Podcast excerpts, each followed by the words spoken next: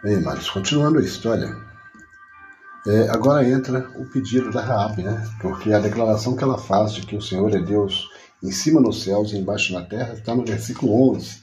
E a partir do verso 12 vem aqui a proposta dela, né, o que eles aceitam imediatamente. Ela disse o seguinte: é, Agora, pois, jurai-me, vos peço, pelo Senhor, que como usei de misericórdia convosco, vós também usareis de misericórdia para com a casa de meu pai, e dai-me um sinal seguro, de que conservareis com a vida a meu pai e a minha mãe, como também a meus irmãos e a minhas irmãs, com tudo o que tem, e de que livrareis as nossas vidas da morte.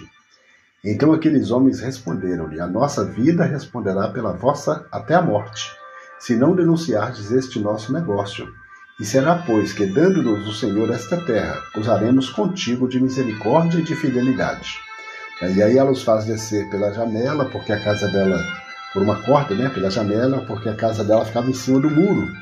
E ela morava em cima do muro. E aí ela ainda deu instrução para eles. Olha o que ela fala para eles no verso 16 e no verso 17 a resposta deles para ela.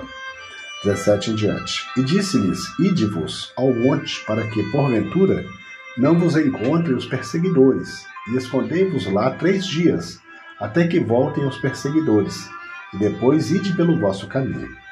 E disseram-lhe aqueles homens: Desobrigados seremos deste juramento que nos fizeste jurar.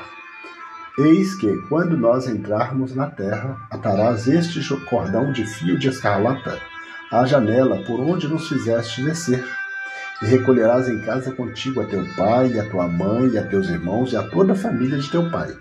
Será, pois, que, quando qualquer que sair fora da porta da tua casa, o seu sangue será sobre a sua cabeça, e nós seremos inocentes, inocentes.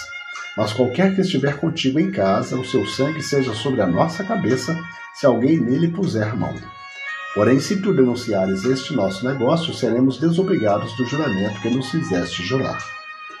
E ela disse: Conforme as vossas palavras, assim seja. Então os despediu e eles se foram. E ela atou o cordão de escarlata à janela.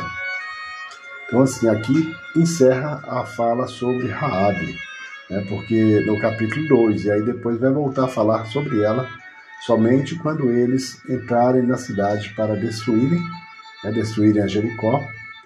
E aí é, vai voltar a falar sobre Raab, porque fala que eles a livram, né? Conforme tinham prometido.